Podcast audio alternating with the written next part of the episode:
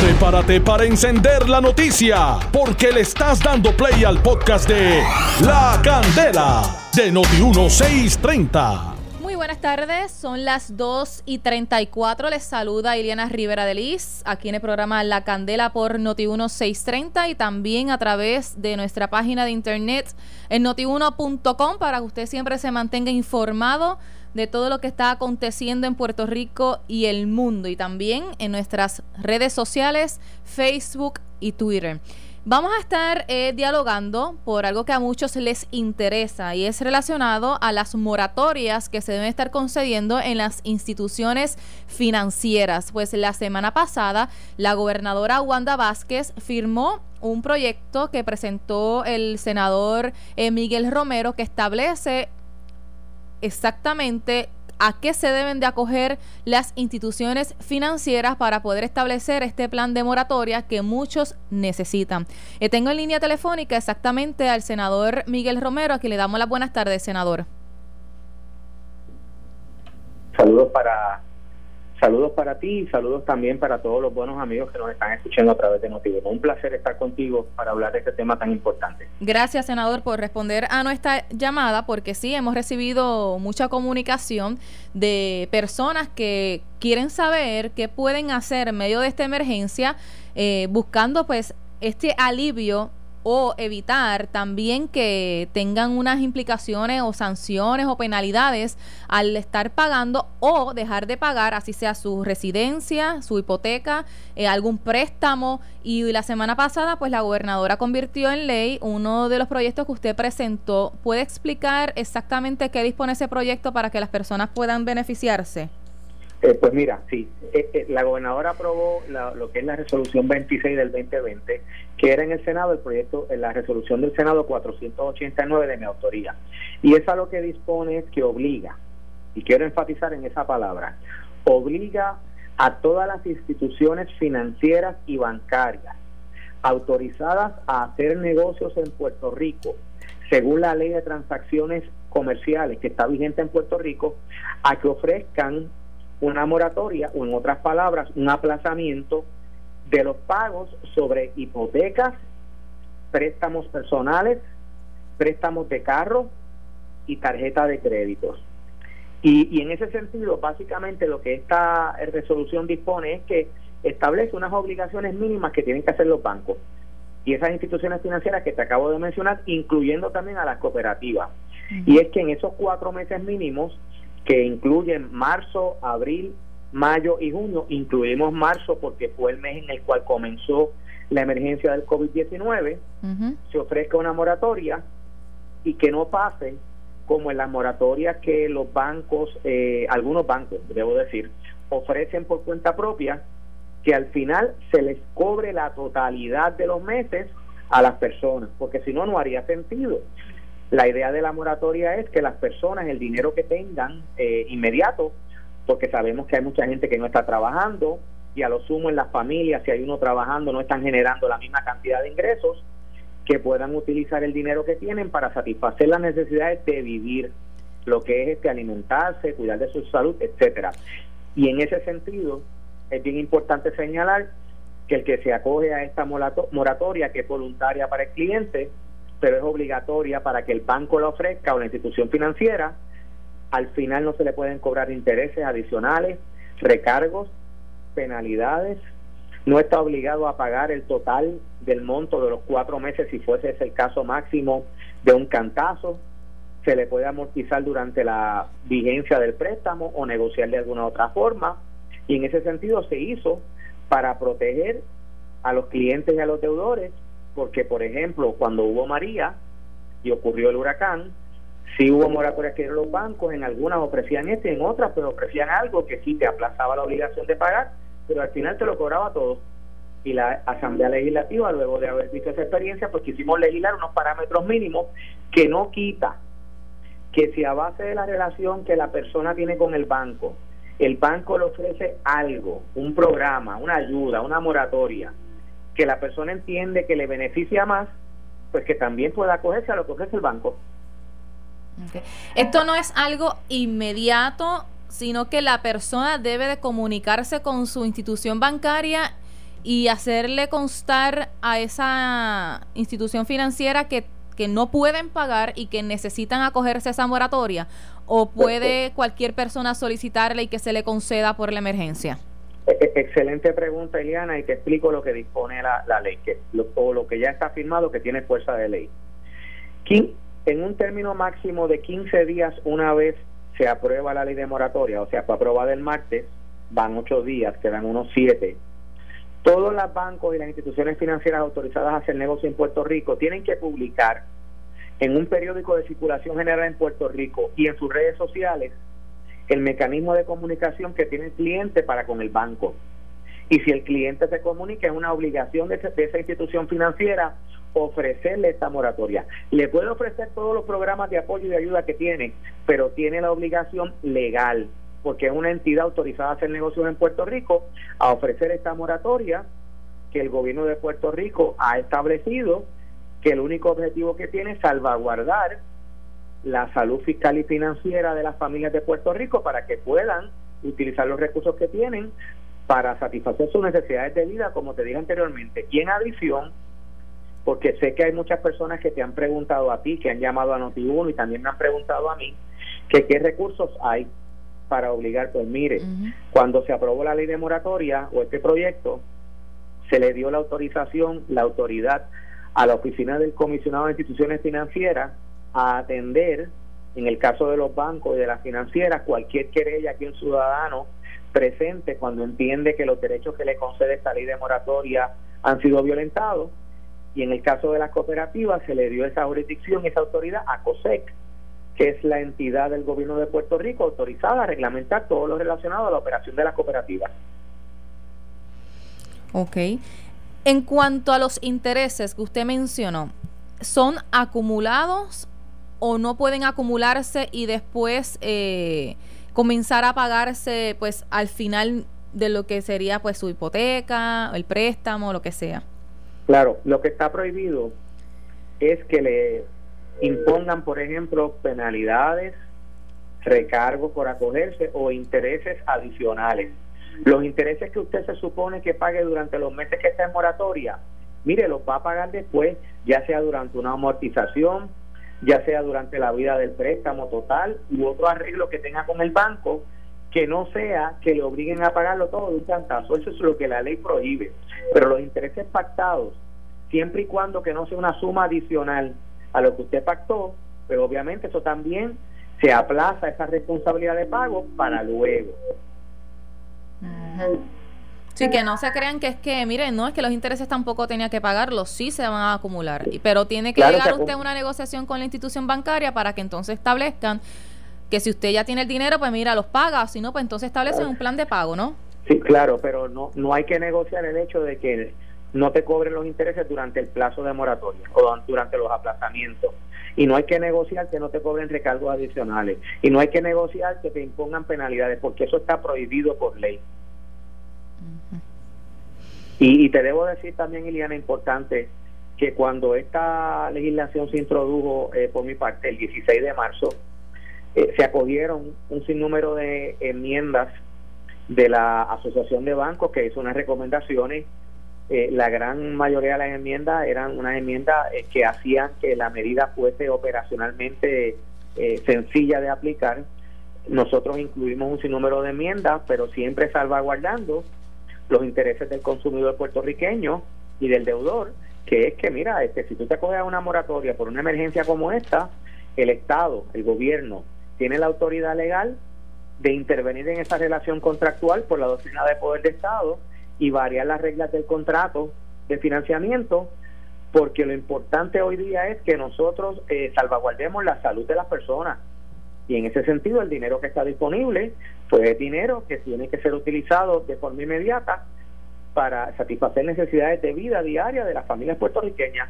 Y con lo otro, pues se trabaja después. Una vez sobrepasemos eh, lo que es la emergencia que hemos estado viviendo del COVID-19, pues mira, este, las personas van a poder comenzar a generar ingresos y a pagar sus obligaciones, porque todo el mundo, ¿verdad? Eh, la moratoria esta, esto beneficia a personas que usualmente están al día en sus pagos y lo que necesitan es un alivio, un descanso en lo que la situación se normaliza.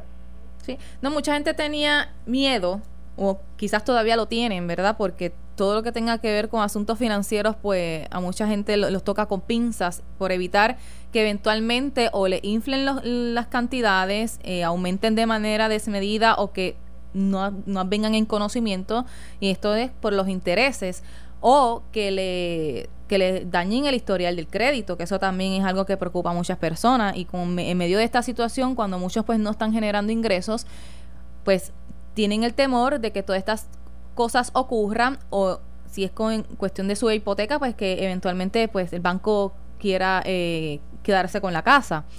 Y, y, eso, y eso es una preocupación bien genuina. Eh, te tengo que decir eh, lo siguiente, primero que en la resolución que ya hoy es ley, se incluyó lenguaje que no permite, por ejemplo, que los acreedores o que las instituciones bancarias refieran a agencias de crédito o que notifiquen como un incumplimiento para con el propósito de dañar el crédito a una persona el hecho de que una persona se acoja a la moratoria valga la redundancia igual que se prohibió el hecho de eh, ampliar los intereses los recargos y las penalidades porque nosotros entendemos como consumidores, todo el mundo, tú, yo, todo el mundo en Puerto Rico tiene una tarjeta de crédito, tiene un préstamo personal o un préstamo del carro o tenemos una hipoteca y claro, todo el mundo ha experimentado estas situaciones y lo que, lo que quisimos fue minimizar el caso. Obviamente, por ejemplo, aquí hay unas excepciones que están incluso reconocidas en la resolución.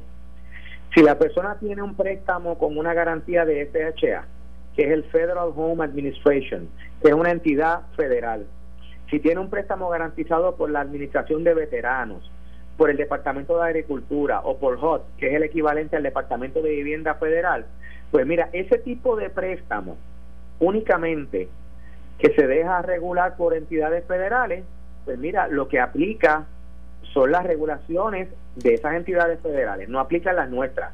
Pero en el caso de la inmensa mayoría de lo que tiene que ver con préstamos personales, de carros, tarjetas de crédito e hipotecas que tienen nuestros bancos. Nosotros tenemos tres bancos en Puerto Rico, eh, Popular, Oriental y First Bank. Lo que son estas hipotecas convencionales, que son préstamos en las carteras de nuestros bancos, pues mira, todo eso está cobijado y protegido por la moratoria y hay una agencia administrativa del gobierno de Puerto Rico que te mencioné, el comisionado de instituciones financieras, que tiene la jurisdicción, la autoridad para dirimir cualquier asunto y cualquier problema que tengan nuestros ciudadanos al beneficiarse de esta moratoria. A eso le iba a preguntar que a dónde tendrían que ir entonces las personas a hacer cualquier denuncia si una institución pues no cumple con lo que se establece en esa ley.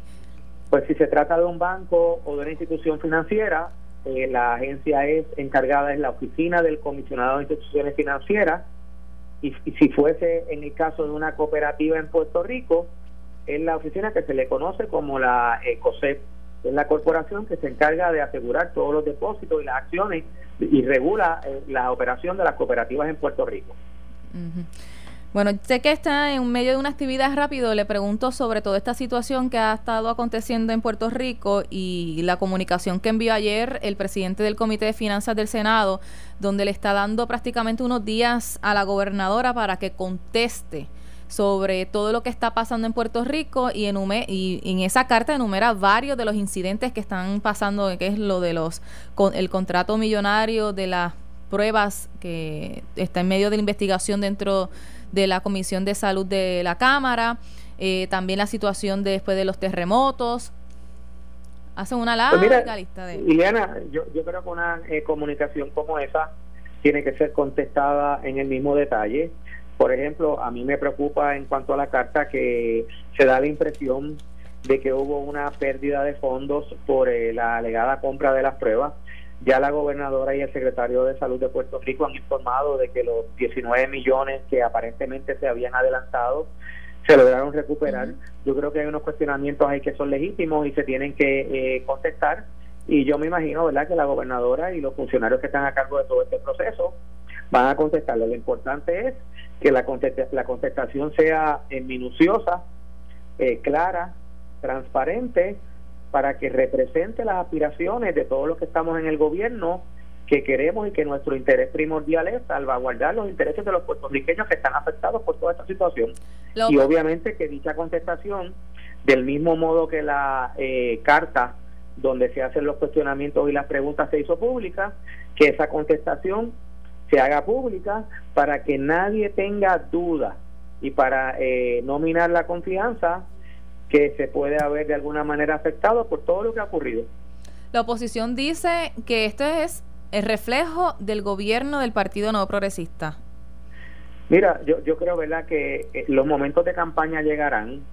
El que aprovecha una situación de emergencia para agenciarse ventaja política es el que verdaderamente representa un peligro para Puerto Rico.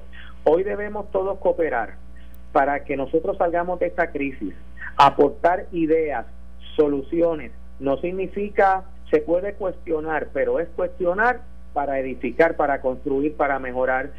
Alrededor del mundo, en cuanto a la emergencia del COVID, se ha estado trabajando sin información precisa, se han estado estableciendo protocolos sin tener toda la información detallada de cómo combatir la enfermedad y el mal, y yo creo que es lo correcto, porque no podemos permanecer eh, inertes ante lo que está pasando. Pero para los cuestionamientos políticos yo no perdería ni un minuto para contestarlos, sencillamente se echan a un lado como parte del problema. Lo importante es que la gobernadora de la administración conteste en cualquier cuestionamiento que venga, obviamente de un senador, porque a nivel congresional, de tanto del Senado como de la Cámara de Representantes, se dirimen asuntos que son importantes para Puerto Rico, pero a, cualquier cuestionamiento político yo no le haría ni caso en este momento. Gracias, senador, por su tiempo.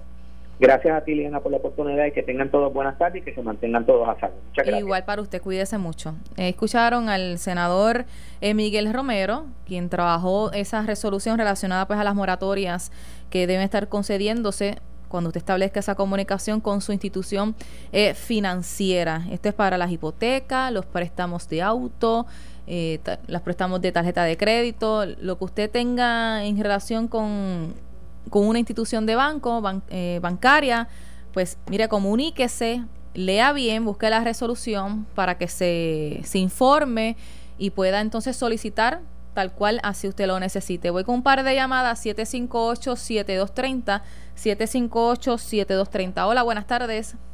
Buenas tardes, Diana. Alberto Irizarri de Barceloneta. Adelante, Irizarri. Gracias. Con otro tema, estoy de acuerdo que se reabra el, sector privado por etapas y con la seguridad que ellos eh, impongan. Los negocios de toda clase, aunque sea con algunas restricciones. Algunos dicen que para seguir con, para, para seguir con la cuarentena actual y eso que sin salud no hay economía pero también se puede decir que sin economía no hay salud que valga porque muchos negocios quebrados y mucho desempleo eh, y de qué vale tener salud si si esta cuarentena se alarga y entonces se va a la quiebra medio un, centenar de, negocios que un montón de, de negocios de qué vale tener salud si no hay si no haber si no haber empleo. Gracias. Ay, la barbería también que abra un día por lo menos porque ya yo parezco un, un hippie gracias. Hola buenas tardes. Buenas tardes señorita. Adelante. Villafañe del Pepino. Adelante Villafañe. Saludos. Bueno señorita desde que estos pillos del PNP se querían tumbar esos 38 millones por medio del fraude y firmas patula, el Congreso Federal se ha estado aguantando en cuanto a esas ayudas que se iban a mandar para Puerto Rico. A mí se me fastidiaron los 1.200 pesitos eso por cuenta de estos pillos del PNP. Gracias, señorita. Muchas gracias a usted por llamar. Hola, buenas tardes. Hola, Noti1, buenas tardes. Hola, buenas tardes. Sí, buenas tardes, Fernández de Carolina. Adelante, Fernández. Sí, mire, joven, es que Miguel Romero, eh, yo lo, lo respaldo 100%, pero dice que se están aprovechando de esta situación. Pero si lo que se están aprovechando son los mismos representantes que representan a Pierluisi en contra del partido. Buenos días. Gracias. Hola, buenas tardes. Buenas tardes, buenas tardes. Mira lo que te dice Villafañez de esos pillos, pero es que los tuyos no hay, Villafañez. Mira esa entrevista de Aníbal, Dios mío. Pero la entrevista se la está haciendo el legado que dejó ahí este Medina Pérez. Ay, bendito sea. Otro popular que le está haciendo Gracias, gracias.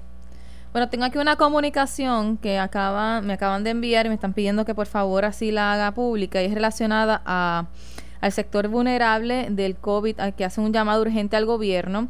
Y es que ante la posibilidad que la gobernadora Wanda Vázquez flexibilice o finalmente deje sin efecto el toque de queda emitimos por el gobierno el pasado mes de marzo, la directora ejecutiva de la Asamblea Permanente de Personas Afectadas por VIH, Ivette González hizo un llamado urgente al gobierno a analizar con detenimiento cualquier decisión que ponga en riesgo la vida de los sectores más vulnerables del país. Según explicó González, sería un acto irresponsable por parte del gobierno tomar una decisión como esta en momentos en que ni siquiera se conocen estadísticas reales sobre las personas contagiadas con el coronavirus.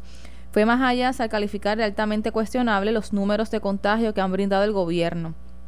Este escenario de incertidumbre genera un mayor estado de tensión que repercute en la salud mental de todos los puertorriqueños y en especial de las personas que vivimos con VIH, manifestó González, quien estimó que actualmente existe una población de sobre 20.000 personas con diagnóstico positivo a VIH y se estima que sobre 2.000 personas tienen este virus y lo desconocen. González además reaccionó al reclamo por parte del sector privado para abrir la economía en momentos en que el país se encuentra en medio del pico de la pandemia. Son las 2 y 55, hasta aquí llegó la candela, lo próximo ante la justicia y mire pendiente porque se espera que en cualquier momento el gobierno realice una conferencia de prensa para dar información actualizada sobre el COVID-19. Y usted va a escuchar por aquí la información que así se brinde. Esto fue el podcast de La Candela de Noti1630. Dale play a tu podcast favorito a través de Apple Podcasts, Spotify, Google Podcasts, Stitcher y notiuno.com.